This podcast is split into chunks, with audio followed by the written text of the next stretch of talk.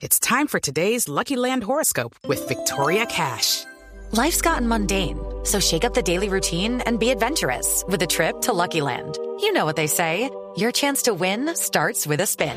So go to LuckyLandSlots.com to play over 100 social casino-style games for free for your chance to redeem some serious prizes. Get lucky today at LuckyLandSlots.com.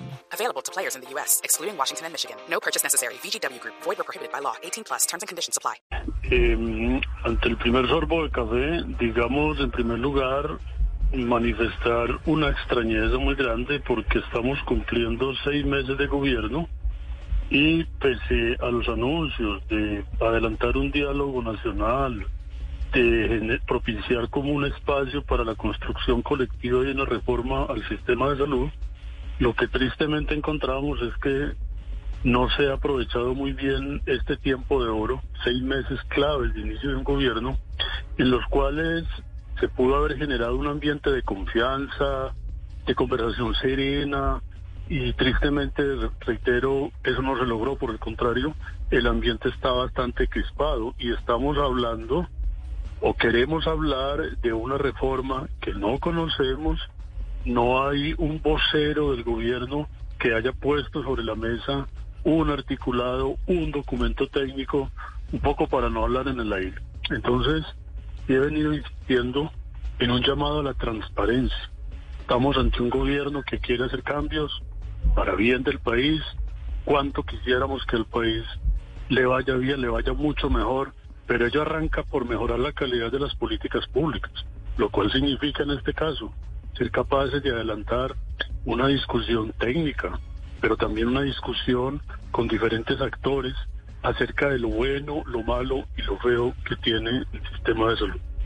En segundo lugar, sobre los temas propiamente que se tienen en el aire, que serían los que la reforma tenga en cuenta, de nuestra conversación en Caracol, tal vez pudiéramos resumir diciendo que en los pronunciamientos que no escucha del gobierno y de quienes se muestran como líderes de lo que sea una reforma, no existe la humildad, la franqueza para reconocer las fortalezas, los avances que tenga el sistema de salud colombiano, el posicionamiento que pueda tener en el entorno internacional. Uno aprecia un afán por mostrar que el sistema es malo, incluso uno de los peores del mundo, como lo dijo el presidente en noviembre de Yaracataca, y eso le ha hecho mucho, mucho daño al país. Porque yo creo que por muchos problemas que tenga el sistema, y no es una creencia, tenemos suficiente información para ilustrarle a todo Colombia los avances que el sistema ha tenido.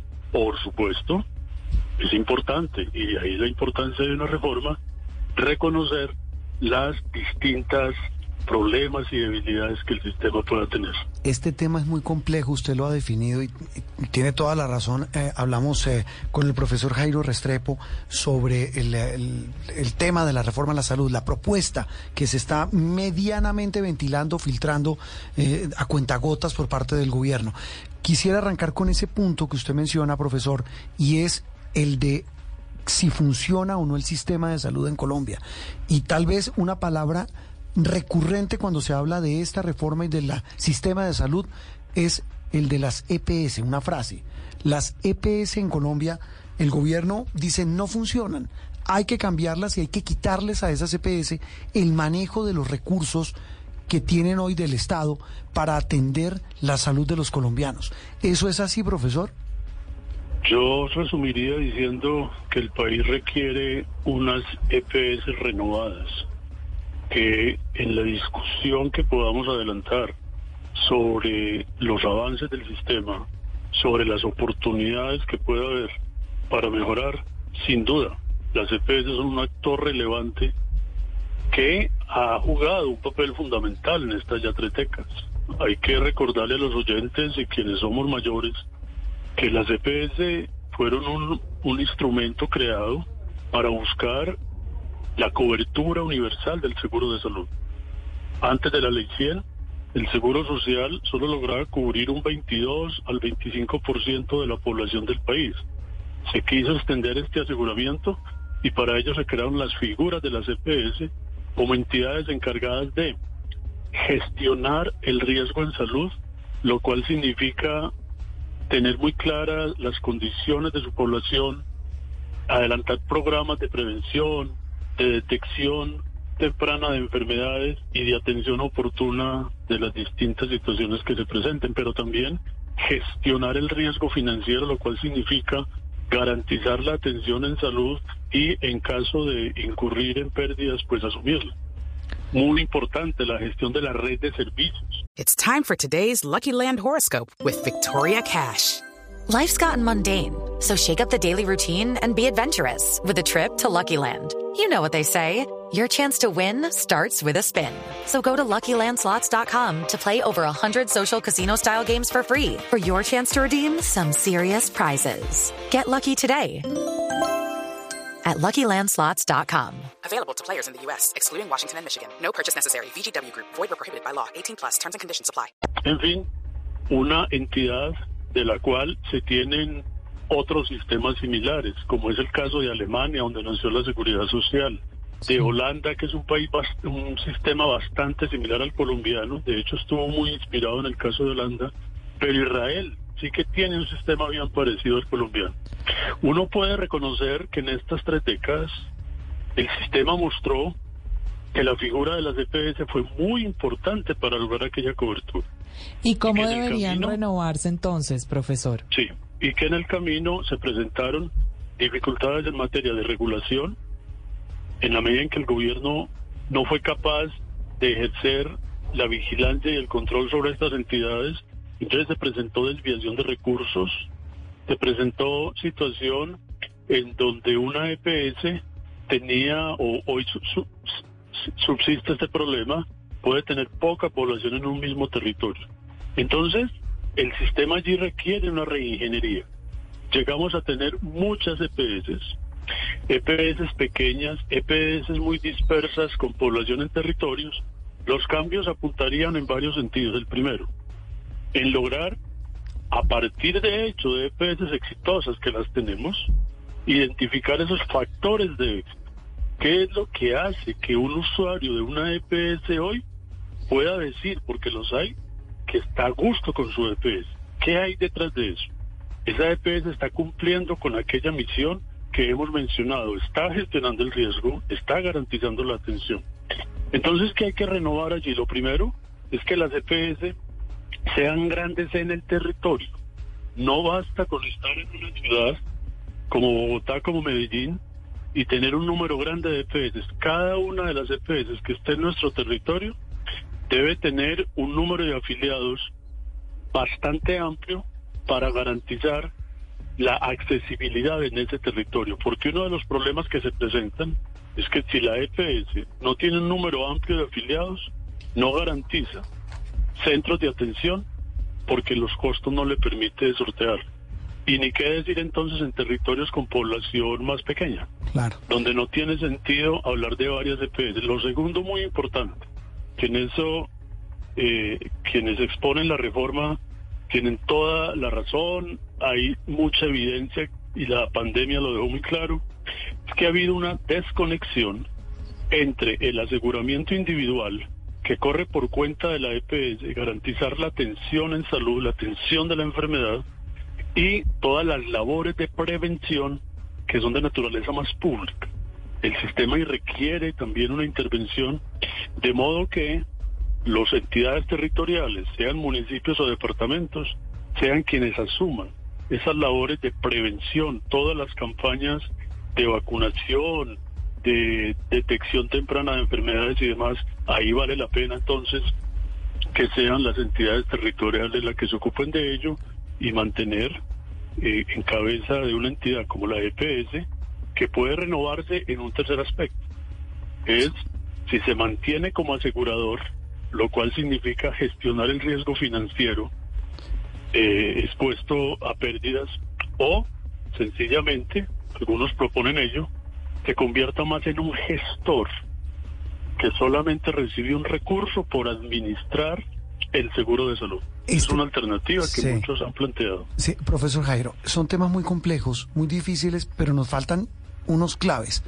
Eh, la atención de la gente, qué pasa con los usuarios de la CPS, qué pasa con eh, eh, los tratamientos, los, los especialistas, las medicinas. ¿Y van a seguir funcionando las EPS bajo qué modelo de atención? Es decir, porque entonces lo que sucede no es solo que les quiten el dinero, sino que en la atención que me CPS. prestan van a cambiar las EPS. ¿Y quién me va, y quién me va a atender, profesor Jairo? Lo que pasa es que esa pregunta sí es para quienes están promoviendo. No, claro, y, es, y tiene toda la razón. Pregúntenle, eh, casi que puede responderla como Rigoberto Durán. ¿Yo qué voy a saber? Ah, sí, pero, pero, profesor, usted que es experto en el tema, ¿cuál sería la lógica? ¿Cómo funcionaría? Y, y la gente que nos escucha mucha dice, mire, a mí, al final del camino lo que me interesa es que me atiendan. ¿Quién me atiende una cita de especialista? ¿Quién me atiende eh, para recibir un tratamiento específico o especializado? Basado en lo que se ha conocido, ¿cómo cree usted que funcionaría? Porque sabe que dicen muchos, uy, vamos a volver al antiguo seguro social. Definitivamente, Juan Roberto. Eh, de nuevo, aquí caeríamos en un plano de especulación, pero hagamos esta claridad. Un sistema de salud requiere de una administración. Y esa administración tiene un componente económico muy importante que se refiere a la chequera del sistema. Ningún sistema de salud eh, puede soportar un crecimiento del gasto a infinito. Y por eso se desarrollan distintos mecanismos para gestionar el gasto, para buscar que el incremento del gasto, digamos, coincida con las capacidades del país.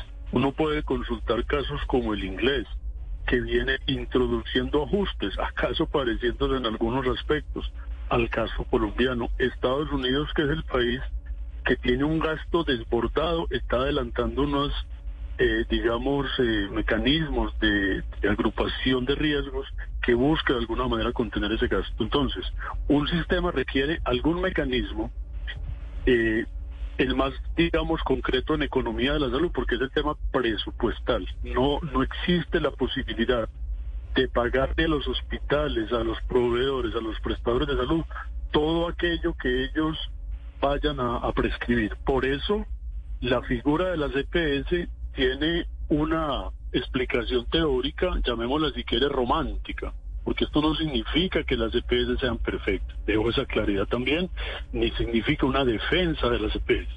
Lo que hay es una explicación teórica y una explicación de lo que fue el pensamiento que dominó en la expedición de la ley 100 que ofrece buenos resultados. La del Algunos 93, por ¿no? mejorar. Sí.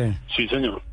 Entonces, las EPS definitivamente siempre serán las malas de este sistema por una razón elemental, es que ellas son las que tienen la chequera. Mm. Y ciertamente esa chequera hay que vigilarla, porque el sistema está planteado también como varios sistemas en el mundo, el alemán, el holandés, el israelí, pero también el de Uruguay, para decir, mire, definimos un valor per cápita.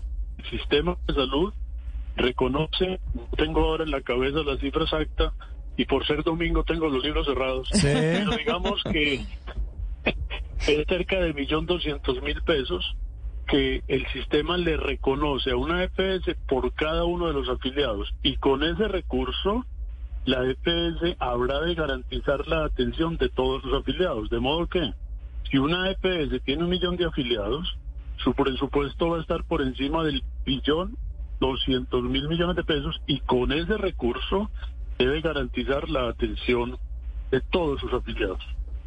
Ahí entonces se requiere mantener actualizados los cálculos para demostrar que efectivamente ese recurso presupuestado es suficiente. Si desapareciera la EPS, Sí. que es una alternativa, eso se puede discutir tranquilamente, se plantean escenarios, se define una transición, alguien tendrá que seguir haciendo algunas de las labores que hoy deben estar haciendo las EPS, pero que no todas lo hacen bien, porque tenemos que ser claros en eso, ciertamente la función teórica de la EPS, cuando uno mira los rankings que produce el propio ministerio, pues hay unas EPS que lo hacen bien que gozan incluso de buenos indicadores financieros y hay otras que sencillamente se desbordan. Incluso con Roberto y compañía, recordemos que dentro del total de las EPS, hoy en Colombia prácticamente uno de cada tres afiliados, uno de cada tres, hace parte de una EPS en la cual el gobierno tiene participación. Es el caso de Nueva EPS, que es la herencia del Seguro Social en la medida en que fracasó, se conforma como una entidad mixta de la que hace parte también unas cajas de compensación familiar. Además de 10 millones de afiliados. Pero tenemos a Capital Salud en Bogotá, tenemos a Sabia Salud en Antioquia, tenemos cajas de compensación en varios sitios que suman entre ellas entonces mal contados 15 a 16 millones de afiliados. Esas personas están en unas entidades que no son propiamente entidades privadas con fin de lucro.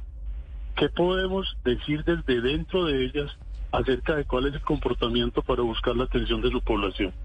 Si desaparecen estas entidades de la noche a la mañana, efectivamente el caos es total, porque la gente va a quedar en el aire con su atención, porque los hospitales se van a quedar sin tener claro quién les va a pagar, porque las DPS van a quedar en el limbo de qué hacer con su personal, etcétera. Pero, repito, hay que escuchar al gobierno en el mejor sentido, cuál es su propuesta, qué es lo que le plantea al país, cuál es la transición, y nos tiene que convencer que lo que propone es mejor. ¿Acaso, acaso lo logra?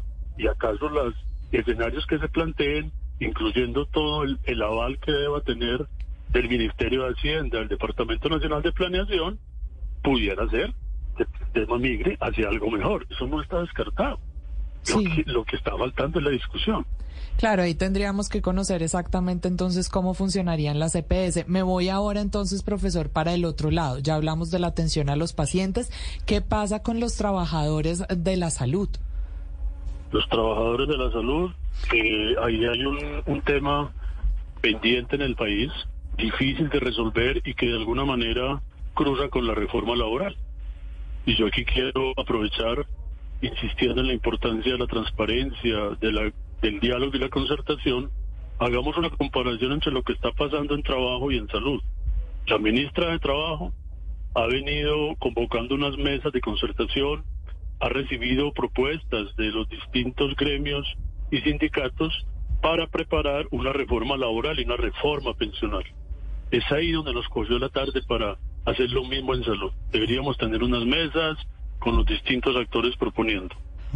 El, el tema laboral en salud es realmente complejo y yo creo que ahí el país tiene que hacer un esfuerzo grande, incluyendo la posibilidad de incrementar el gasto para garantizar una buena remuneración y estabilidad del talento humano. Pero hay otra, otro capítulo en el cual yo no soy experto, que el país debe tener un déficit de talento humano para garantizar, fortalecer esas atenciones, esos programas de prevención. Y esto compromete a las universidades. O sea, podemos estar necesitando más médicos, más auxiliares que fortalezcan esos programas de prevención en distintos municipios, en territorios donde existe poco recurso humano. Entonces hay que hacer un esfuerzo grande, donde necesariamente tiene que participar el Ministerio de Educación, todo el sistema educativo. ¿Cómo ofrecerle al país una formación del personal de salud que responda a las necesidades en materia de salud, que permita promover una mejor salud, prevenir la enfermedad y algo crucial, que ese personal esté bien remunerado y estable. Y ahí, sin duda, se requiere un esfuerzo grande para buscar lo que se viene denominando la laboralización, formalización de ese talento humano que, que tiene costos. Y eso hay que hacer el ejercicio técnico, cuánto cuesta y cómo se puede financiar. Es un tema, repito, muy complejo, de mucho detalle, por eso hemos querido hablar primero con alguien que es autoridad en la materia y segundo, tratar de darle el tiempo que creemos eh, suficiente, que ningún tiempo es suficiente No. para deshojar la margarita de un asunto clave como el futuro de la salud en Colombia, a propósito de lo que se ha ventilado, la propuesta del gobierno de hacer una reforma profunda de la que no hay detalle, al sistema de salud en Colombia. Profesor Jairo, de verdad un gusto, mil gracias eh, y volveremos a hablar cuando ya conozcamos el texto definitivo. Definitivo. Se ríe. Quiero agradeciendo la invitación y, y a los oyentes y al gobierno, eh, seamos capaces de discutir esto con tranquilidad y muy importante, con la información cierta.